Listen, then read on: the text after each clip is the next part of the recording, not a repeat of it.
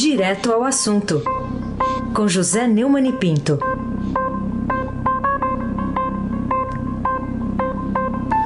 Oi, Neumani, bom dia. Bom dia, Raíssa Abac, Carolina Ercolim. Bom dia.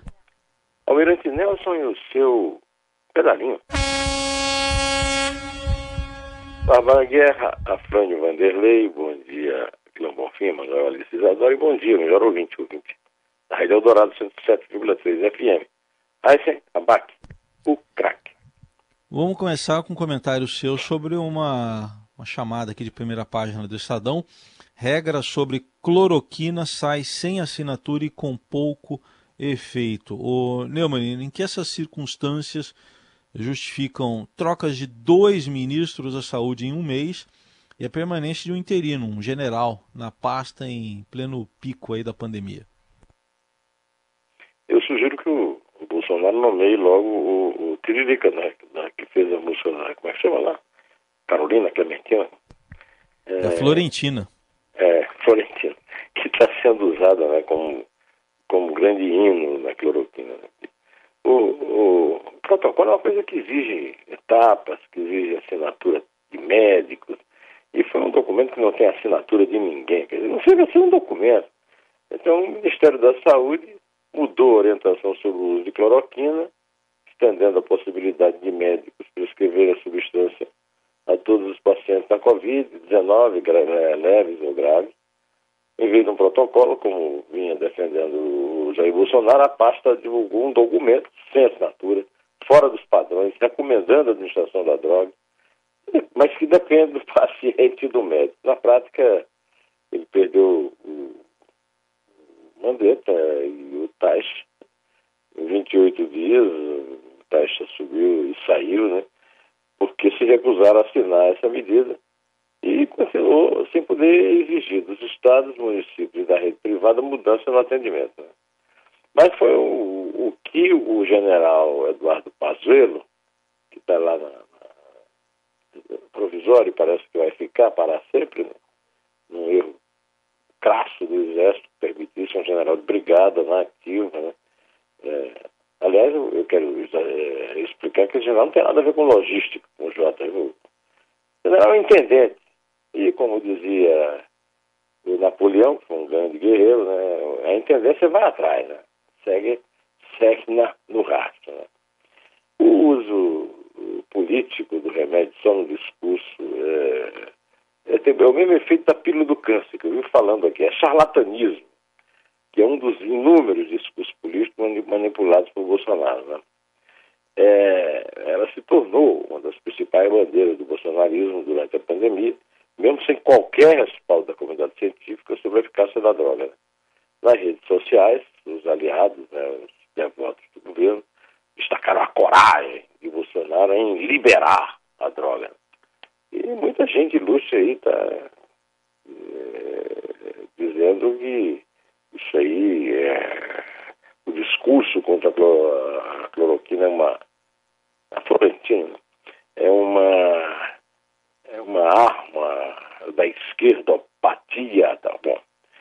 É um engano misturar a ideologia com isso, um engano, é, porque a ideologia merece um respeito, seja qual for, a pessoa tem direito de ter a sua ideia de defendê-la. Não é o caso. Na verdade, é um coquetel é, de preguiça, inveja, incompetência, extrema burrice, ressentimento e completa falta de sensibilidade e empatia. É um coquetel que é, vicia o governo Bolsonaro e os seus cegos seguidores. É, Carolina Ercolim, tintim por tintim. É, Neumani, o que, que vale? É, o uso equivocado da expressão ainda bem pelo ex-presidente Lula em sua live na Carta Capital anteontem ou o seu pedido de desculpas pela frase infeliz que ele proferiu? O que eu vejo? Quando eu vejo essas pessoas acharem que tem que vender tudo que é público, que tudo que é público não presta nada, ainda bem que a natureza, contra a vontade da humanidade, criou esse monstro chamado coronavírus, porque esse monstro está permitindo que os cegos enxerguem, que os cegos comecem a enxergar que apenas o Estado é capaz de dar solução a determinadas crises. Olha, se você vê bem essa frase, você percebe uma coisa nela, ela não foi improvisada. Essa frase foi pensada, pode ser até que alguém tenha escrito isso, no mínimo alguém é, inspirou o Lula para ele dizer isso. Ele disse com a cumplicidade de um velho cúmplice que eu conheci lá nos palanques de, de, de Vila Euclides, nas greves do ABC, o Mino hoje dono da revista é, Carta Capital. E ficou muito claro que o Lula não tem o menor apreço, não tem o menor sentimento, da mesma forma que Bolsonaro, pelas famílias que perderam seus entes queridos para esse terrível vírus. Aí, é claro que lá, o, o, Lula fascina a esquerda, a esquerda depende do Lula. Então tem um monte de esquerdista que tem um mínimo de sensibilidade. É, ao contrário da extremíssima direita que manda no Brasil hoje, que não tem empatia nenhuma, né? tem muita gente na esquerda que tem. Aí vai é, e convence o Lula a se desculpar. Isso ele disse, essa enorme estupidez é, na terça-feira, o que é cara, é, é, retrato do caráter dele. O Lula é um condenado por corrupção, enganou todo mundo, foi o presidente mais popular do Brasil, fez o maior roubo da história. Né? Para dizer é, é, que, que foi uma frase infeliz, não é muito mais do que uma frase infeliz. É o uso cínico e descarado da doença e da morte como arma política, típico do populismo perverso, competindo com a extremíssima direita de Bolsonaro. Aí se abaque, o craque. Ô Neumann, queria que você falasse também é, o que, que as pesquisas recentes sobre a fidelidade do PT, a Lula, e também aí a Jair Bolsonaro, dizem sobre o impasse que, que permanece e, e também sobre perspectivas eleitorais para este ano, se é que vamos ter eleição, né, se elas não forem adiadas, se as eleições forem adiadas, e também já para 2022. É, pode ser que elas sejam adiadas para dezembro ainda este ano. Mas isso vai depender da pandemia, né? é, da, da, forma como a pandemia está no Brasil, né? só perde é, para os Estados Unidos em matéria de, de, infecção e até os Estados Unidos, que é o país mais infectado do mundo. Ainda hoje o Mike Pence, o vice-presidente, que lá nos Estados Unidos tem poder, né? É, disse que é muito provável que, se, que sejam cancelados os voos do Brasil para os Estados Unidos. Então, os Estados Unidos estão os, os grandes amigos do clã Bolsonaro estão transferindo toda a carga da infecção dos Estados Unidos para o Brasil, que interessa a eles comercialmente, eles não são bobos nem nada. Né? A verdade é que a corrupção deslavada reduziu o capital político do PT. E as traições do Bolsonaro aos antipetistas e aos adeptos do combate à corrupção desmancharam o capital político dele, que chegou no segundo turno da eleição a mais de 57,7 milhões de votos. Mas a fé inabalável de seus devotos, daqueles que já em 2013 faziam grupinhos que eu erradamente menosprezei nas grandes manifestações, né? É, chegam a 30% da população, um terço, que é mais ou menos o capital político também do PT. Ambos têm 30% inabalável, é um terço do eleitorado. É, isso é, tem risco de se juntar com a incompetência, o oportunismo, a má-fé do centro que se diz democrático, que não consegue se unir para produzir uma opção né, que seja, que pule dessa alternativa, né, entre o, o, lulismo e o bolsonarismo. Né. Só que ainda não chegamos ao fim da, da, da pandemia, infelizmente, talvez nem tenhamos chegado ao pico, quanto mais a questão do achatamento da curva, que são evidentes os efeitos malignos da pregação dos dois. Né? A desumanidade, a canalice, a cretinice. Resta saber se a transferência de responsabilidade lançada pelo Bolsonaro sobre governadores e, na prática, a passagem é, dos cadáveres para o colo do Exército vai funcionar ou não. Isso a gente tem que esperar para ver. Infelizmente, vamos ter ainda muita gente morrendo. E ontem é, tivemos mais uma data funesta. Né? Ontem, a Covid-19 passou a ser a maior causa de morte no país. E isso desmonta de vez o discurso estúpido do Bolsonaro, mas ele não vai mudar, não deve mudar, porque é o discurso que ele mantém a fidelidade dessa turma que pode levá-lo ao segundo turno em 22. Carolina Ercolim, tintim por tintim. Em que o depoimento de mais de cinco horas dado pelo empresário Paulo Marinho ontem na Polícia Federal compromete os futuros políticos do presidente Bolsonaro e da sua família? É, o, o Paulo Marinho fez cinco, deu cinco horas de depoimento é, é, e saiu dizendo que, para não prejudicar as, investigações, não pode dar declaração. É, de qualquer maneira, é, a, polícia, a Polícia Federal reabriu um procedimento sobre o segundo procedimento sobre o suposto vazamento da Operação Fundo da Onça e o Ministério Público Federal instalou um inquérito para apurar as declarações do empresário?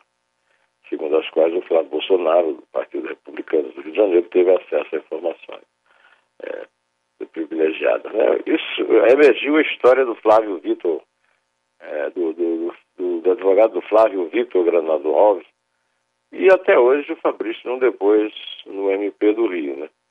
A Folha publicou a matéria de Ítalo Nogueira e Camila Matoso, que em agosto de 2018, há uma coincidência. Um delegado da PF avisou sobre o inquérito sigiloso, citando Flávio Fabrício da Folha da Onça, no mesmo mês em que o Bolsonaro exigiu de Moura a troca da superintendência da Polícia Federal no Rio. Se for conseguido provar isso, se prova a, a, a conexão disso com a, a interferência na prática, interferência política prática do Bolsonaro sobre a Polícia Federal é, justificando é, a acusação penal, a possibilidade de crime de responsabilidade e até mesmo, no caso específico da denúncia original do Paulo Marinho, um processo que anule a votação da chapa Bolsonaro e Mourão. Mas isso é muito difícil é, com toda essa carga ali do, do que o Bolsonaro juntou de corruptos no, aliados ao governo e os militares avalizando isso, que é uma vergonha para o exército brasileiro. Aí se abaque. Ô Neumann, você tem comentado nesses últimos dias aqui essa aproximação do presidente Bolsonaro, até o apelo né, que ele faz aí aos antigos companheiros dele do Centrão, agora presenteados com cargos bilionários no governo, nessa que ele chama de nova política. É, mas como você gosta de cinema, se fosse um filme, como é que seria o nome do filme? É a volta dos que não foram, né? o famoso a volta dos que não foram. Aliás, a volta do próprio Bolsonaro. O Bolsonaro sempre foi centrão, enganou os tontos que votaram nele, pensando que ele ia fazer combate à corrupção e que ele ia tirar o PT do poder, né? E agora está aí, ele acaba de nomear, nomeou no dia do meu aniversário, o, o Garigam é, Amarante Pinto, assessor do, do, do PL na Câmara, é, no PNDE. É, 13 bilhões. É uma diretoria lá que ele pegou. Né? Na verdade, é dinheiro para o Valdemar Costa Neto, condenado no mensalão. E para o líder, Wellington Roberto, falsificador é, oficial do PL nas assinaturas de líder e presidente lá nas, nas votações de líderes. Né? É, eu acho que o grande símbolo disso é um partido, era o PRB, que agora se chama Republicano, que é o partido do Flávio 01, e a ironia suprema, né, da velha política mandando na vida nova, um partido chamado Republicanos na base comprada do governo. E o Republicanos é, assumiu isso publicamente ontem. Carolina Ercolim, tintim por tintim. Neumani, é, Regina Duarte foi demitida, mas ganha prêmio de consolação, é chamada de, de primeira página aqui do Estadão, em que a vida real imita a ficção, a arte, neste episódio envolvendo né, a, a, a saída da, da viúva porcina de, de cena. Desde que o César Saqueto sa, saiu da, da rádio e, e fui para Novas Aventuras, que o meu, meu assessor para assuntos de novela é o Raíssa Abac, né? Então é, é, a, é a viúva paciente. É, é óbvio, né, então. todo mundo falou isso, é a coisa mais óbvia do mundo, né? É só que o Saqueto assiste de pantufa, viu? O Saqueto é. assiste de pantufa, eu não, eu não. É, é, de pantufa, né? É, eu não. É, tá bom. É, você assiste mesmo com o pé descalço. Então, é, eu quero é, somente perguntar uma coisa que talvez a Carolina, que tem sensibilidade feminina, pode me explicar. De que é que o Bolsonaro e a Regina Duarte riam tanto no dia em que o Brasil noticiava 1.179 mortes por coronavírus. Riam bandeiras despregadas, mentiam bandeiras despregadas, dizer que, não, que a Regina Duarte não foi fritada na, na, na, na frigideira lá da extrema-direita, né, do doutor Olavo de Carvalho, etc. Ah, além do mais, ela entrou no carro da Carla Zambelli, a deputada federal, que agora é a, é a grande assessora do Bolsonaro no Congresso, que manda na área da cultura. Né? É, o nome do substituto ainda não foi anunciado, mas a Regina já está rindo, dizendo que vai para a Cinemateca. Eu quero saber como é que é. é. Faz muito tempo que eu não frequento a Cinemateca, a Cinemateca está fechada, mas a notícia que eu tenho da Cinemateca é que o governo federal não repassa verba para lá desde começo deste ano. Né? E está todo mundo lá reclamando muito, com toda a razão. Né? A Cinemateca não, não parece um prêmio de consolação, parece um castigo é, de consolação. É mentira que a Regina Duarte tenha sentido a falta da família, mas tudo bem, vamos aceitar que ela é uma boa mãe, uma boa avó, apesar dela não ser uma boa pessoa. Bom, mas é, eu gostaria que, antes de assumir a Cinemateca, se é que ela vai assumir mesmo, se é que o Bolsonaro pode nomeá-la mesmo para a Cinemateca, é, ela poderia dar uma explicação, né, porque é que ria tanto com, com o Bolsonaro e, e com a Carla Zambelli é, no dia em que o Brasil bateu o recorde de mortes pela coronavírus. Certo? Olha, pessoal, eu vim aqui perguntar ao presidente se ele está realmente me fritando, porque eu estou lendo isso numa imprensa que eu não acredito mais, mas de qualquer forma, queria que ele me dissesse pessoalmente. Está me fritando, presidente? Regina, toda semana tem um ou dois ministros, né, que, segundo a mídia, estão sendo Desses traiçoeiros,